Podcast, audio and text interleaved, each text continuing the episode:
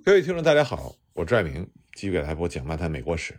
我们接着来讲在近代中美之间的交往。上次我们说到，一八九零年八月，梁启超在广州第一次见到了康有为。关于这次见面呢，梁启超是这么写的：“时予以少年科第，且于石流所推动之此古词章学颇有所知，沾沾自喜。先生乃以大海潮音作狮子吼。”取其挟持之数百年无用旧学，更端博己，细举而摧陷扩清之。自陈时入见，即虚实始退，冷水浇背，当头一棒。一旦尽失其故垒，往往然不知所从事，且惊且喜，且怨且爱，且疑且惧。先生乃教以陆王心学，而并集史学、西学之梗概。自是决然舍去旧学，自退出学海堂，而闻日请谒南海之门。生平之有学，自资始。这里我们可以看到，梁启超初见康有为，有一种醍醐灌顶、豁然开朗的感觉。在这里说到康有为，他所传授的是一种以儒教的心学，然后再混合了史学和西学的一种混合体。它可以说是一种开明的儒教。是把中国传统的儒教文化和打开国门从西方进入的科学知识混合在了一起。一八九一年呢，接受了梁启超和陈同甫的邀请，康有为在广州长兴里就开办了著名的万木草堂。梁启超记录了课程的构成实况。他说：“先生每日在讲堂四五点钟，每论一学，论一事，必上下古今，以究其严格得失。”又引欧美以比较证明之，又出其理想之穷极，选一至善之格，以进退古今中外。康有为实际上是一个联想力非常丰富的人，他从任何一件事情都可以进入非常深刻的思考。他得出的结论和观点不一定是正确的，但是他的这种方法却是非常有益的。比如说，康有为在他的自传里曾经论述过这样一件事情，他说。光绪十八年，也就是一八九二年，与学者及以礼十七篇，治理乐器，而笛管甚长，手指不能远够，不能成声，乃悟古人身体甚长，故尚有长笛，去巨兽之期不远，地热力甚大是也。今隔两千余年，地绕日渐远，热力渐小，人身渐短，因推再过两千余年。金笛亦不合后人之用，后万年人小极多。先不说康有为他得出的这个结论和观点是否正确，但他能够从学乐器联想到几千年地球绕太阳公转的变化，这不得不让人佩服康有为他的联想力以及他在思考上的广度和深度。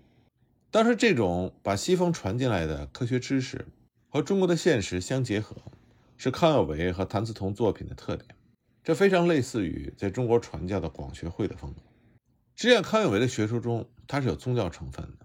不过呢，它被对文明的讨论冲淡或者是伪装起来。在梁启超看来，康有为公开讲授的内容，无非是传统经典、历史、诸子哲学，还有佛学和某些西方书籍的译本。同时呢，他也时时让学生习古礼。至于其宗教观，他只是向几位至交有保留的透露过。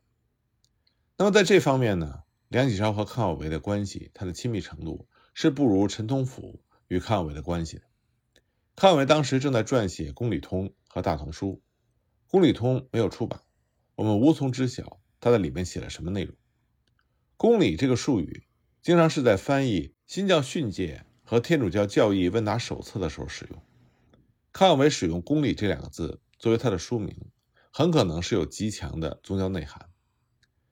梁启超曾经设法了解康有为的大同思想，但当时康有为并没有出版他的大同书，所以无法做到。大同书十卷本全部复印，是在康有为去世之后。康有为的西方知识其实是比较肤浅的，这让他把传教士作为效仿的唯一榜样。当时广学会的出版物再三声明，中国应该有自己的精神导向，西方无意让整个中华民族皈依基督教。但另外一方面呢，他们也直指中国民族的精神弱点和中国人民道德的低落。认为这是内心缺乏宗教信仰所致。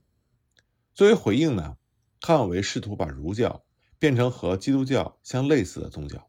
他确信宗教信仰这是西方国家兴盛的原因，所以他想要通过将孔学基督教化，让中国兴旺起来。康有为认为后世的注解者掩盖了孔学的超自然价值，说他们仅仅是把孔子当做一位具有历史头脑的学者，认为孔子他只是把在周代已经完善的政教和思想传给后代。康有为则认为孔子负有神圣的使命。并且运用其精神力量，向中华民族揭示出一套思想和政教原则。那么这些原则呢，正是体现在孔子的经典著作中。他认为孔子著作应该得到像圣经在西方的那样的至尊地位，从而创造出一种超自然的精神力量，去引导中国成为一个永恒整体、永无止境的革新与进步。看完把他的这个理论。扩展成了文献论证非常充分的两部著作，《新学伪经考》和《孔子改制考》。这是他通过讨论正统的经典著作，来隐晦地传播自己儒学宗教化的意图。那么梁启超呢，有丰富的经学知识，这就让他能够在1891年和1892年到1897年间，协助康有为编纂《新学北京考》和《孔子改制考》。但梁启超他似乎并非完全赞同康有为的宗教和形而上学的观点。像梁启超在他自己的自传里就这么写的：“先生又常为与佛学之精奥博大，于素根浅薄，不能多所受。先生时方著《公吕通》《大同学》等书，每与通府商榷，辨析入微，于哲士莫喜，有听受，无问难，盖知其美而不能通其故也。”那么康有为呢，在他的自传中也记述了当时他对陈同甫的印象，对陈同甫的评价很高。他写道：“陈同甫首来授学，因以生死之理告之。凡论今古天下奇伟之说，诸经真伪之故，闻则信而正之；继而告之以尧舜三代之文明，皆孔子所托，闻则信而正之。乃告以诸天之界、诸星之界。”大地之界、人身之界、血轮之界，各有国土、人民、物类、政教、礼乐、文章，则信而正之。又告以大地界中三世，后此大同之世，复有三统，则信而正之。天才亮特，文一之二，学者之所未见也。由此可以看到，当时康有为对陈同甫是倾囊而授，而陈同甫呢，也能完全的理解和赞同。康有为的理论，但梁启超却做不到。那么，从康有为向陈同甫所传授的内容，我们可以看到，康有为实际上是把宗教和基础科学、传统的儒家文化混合在了一起。他的论述方法呢，实际上是一种和圣经非常类似的宗教性的方法。那么，由于受到康有为的宗教灌输，陈同甫在1893年就对康有为说：“吾穷天然之理以治矣，已无书可读矣。”为未尝事于世，吾等日言人，何不假同人局而试之？所以陈同甫呢，他就采取行动，试图改革家乡的同人局，但不幸行动失败，康有为被弹劾，逃往广西桂林，而备受挫折的陈同甫，在一八九五年春天死于肺结核。如果陈同甫不死的话，那么康有为最信任的弟子很有可能是陈同甫，而不会是梁启超。那一八九四年，中国在甲午战争中的惨败，就让西方的传教士们得到了一个给中国人洗脑的机会，这让康有为得到了在北京履行其救赎使命的千载难逢的良机。一八九四年到一八九八年之间，他在北京遍访诸人，但旧式官僚们呢，对他抱着深深的怀疑态度，而他的政敌则猛烈地抨击他。那些吹毛求疵的御史们，也因为康有为。狂热的访问在京的官绅，而严厉的弹劾他。即使后来在中华民国有着重要的一席之地的士大夫和实业家张謇，他看到康有为如此频繁的拜访各人士和被回访的时候，也感觉到非常的震惊。像御史文替，他在一八九八年五月二十日的奏折中，就描述了康有为以中国的命运作为托词，在北京实施的救国运动。文替在他的回忆录里就说。中国官吏传统的守则是不参加额外的社会活动，彼此之间不搞私人接触。然而，康有为却屡次试图接近他，想尽一切努力宣传他的激进的救国思想。而文替对康有为行动的描述，就会让人非常容易地联想到西方传教士的街角布道，说康有为动不动就进行私人聚会，数百人之多，而且呢，经常会在街头拉住行人说“中国必亡，中国必亡”，创建保国会、立总办、收捐款。那么康有为的这些举措呢，看上去的确是受到了西方传教士的行为影响很大。李天摩泰早在1872年。就采用了类似的做法，而梁启超和康有为他们在谈到救国活动的时候，也经常会使用“传教”这个词。甚至在1896年，梁启超写给康有为的两封信里，他甚至主张放弃救国，来专心于传教使命。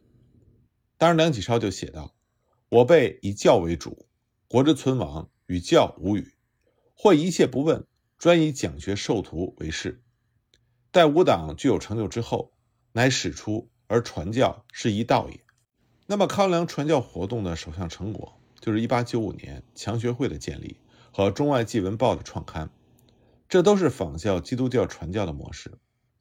按照李提摩太的说法，他和康有为初次相见是在1895年10月17日。在这次会见里呢，康有为就告诉李提摩太，他相信广学会出版物中所教导的上帝的天赋性以及国与国之间的兄弟关系。不过，在李提摩太的记述里，他并没有提到梁启超的态度。但当听说李提摩太需要一名中文秘书的时候，梁启超是自告奋勇。在李提摩太暂住北京时，梁启超提供了大量的帮助。至于梁启超发行的第一份报纸，李提摩太做出了这样的评论：他写道，值得注意的是，这个时候维新党人的胆怯，他们听说广学会的月刊《万国公报》。在高级官员中间流传多年而未受阻，于是他们把自己的首份报纸也定名为《万国公报》，而且最初主要是转载我们刊登的内容。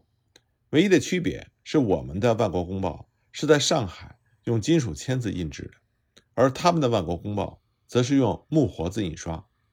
北京的政府公报也是用木活字印刷，所以外表上它很像政府的机关报，但内容。却是广学会所传播的西方思想。不过，李提摩太的说法呢，在梁启超这边并没有得到佐证。梁启超从来没有提到过他担任李提摩太秘书的经历，而且他还说过，他所发行的报纸不久就改名为《中外纪文》。这个报纸日出一张，只有论说一篇，并没有其他的记事。而且这篇论说呢，是由梁启超本人亲自执笔。李提摩太就提到，他经常会参加强学会的集会。当时他写道：“这个时候，美国长老会使团的李家白博士开始活动于北京上层人士当中，希望他们能对基督教持友善的态度。李家白、毕德格和我经常会应邀参加改革俱乐部成员所举行的晚宴，我们也回请他们。每次晚宴之上，人们都发表关于维新的演讲，随后讨论成员们最为关心的话题。他们请我在北京再留几个月。”以便提出一些能够指导他们行动的建议。康有为在他的自传里证实了这一点。他认为李提摩太出席强学会的集会是中国士绅与西方人往来的第一个重要的标志。康有为是在1894年12月17日离开北京的，而梁启超呢，则继续留在北京，负责强学会和报纸的工作。梁启超很可能在这段时间里与李提摩太有着比较密切的接触。作为强学会的秘书。梁启超很有可能协助李提摩太去接触强学会的成员，也许是李提摩太相助，美国和英国在北京的牧师们向强学会捐助了一部分西文书籍和一些示范的科学仪器。强学会呢也设法从上海购置了某些仪器。李提摩太在强学会发表演讲的内容我们不得而知，然而他为山西官员授课的早期经历是令人深思的。他曾经写过。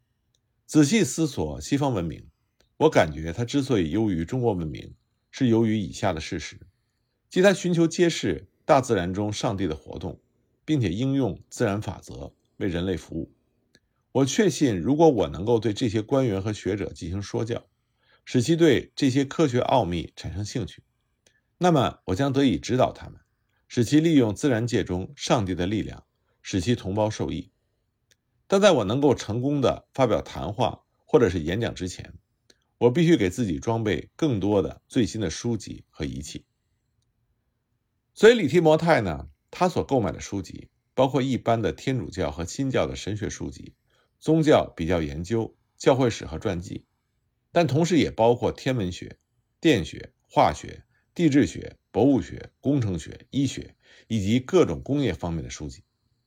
他购置的仪器包括有望远镜、显微镜、分光镜、手动发电机、各种蓄电池和电压表。那么，借助这些书籍和仪器，李提摩太。为大清官员和学者就开设了各种专题讲座，包括哥白尼所发现的天文奥秘、化学的奥秘、机械的奥秘、铁路、汽船和工厂中可见的蒸汽的奥秘、应用于发电机的电力照明和能量传输的奥秘、魔术般的提灯和摄影中所展现的光的奥秘、内科学和外科学的奥秘等等。一八九五年到一八九六年。李天模太可能用同一方式向维新派的人士传授知识。在此期间呢，我们就可以看到，梁启超和谭嗣同这类维新派所撰写的文章里，开始充斥着新近输入的词汇，比如说电学、热学、天体学、细胞和血液的循环等等。他们的诗文里也往往充满着科学词汇和宗教的隐喻。那么，一个让李提摩太感觉到鼓舞的迹象就是。维新派的人士承认，过去对外国人的仇恨是不合道理的，应该培植对外国人的友善态度，对基督教也应该有同样的态度。维新派在1898年7月12日颁行了一份布告，目的就是提倡宗教宽容，并且保护传教士。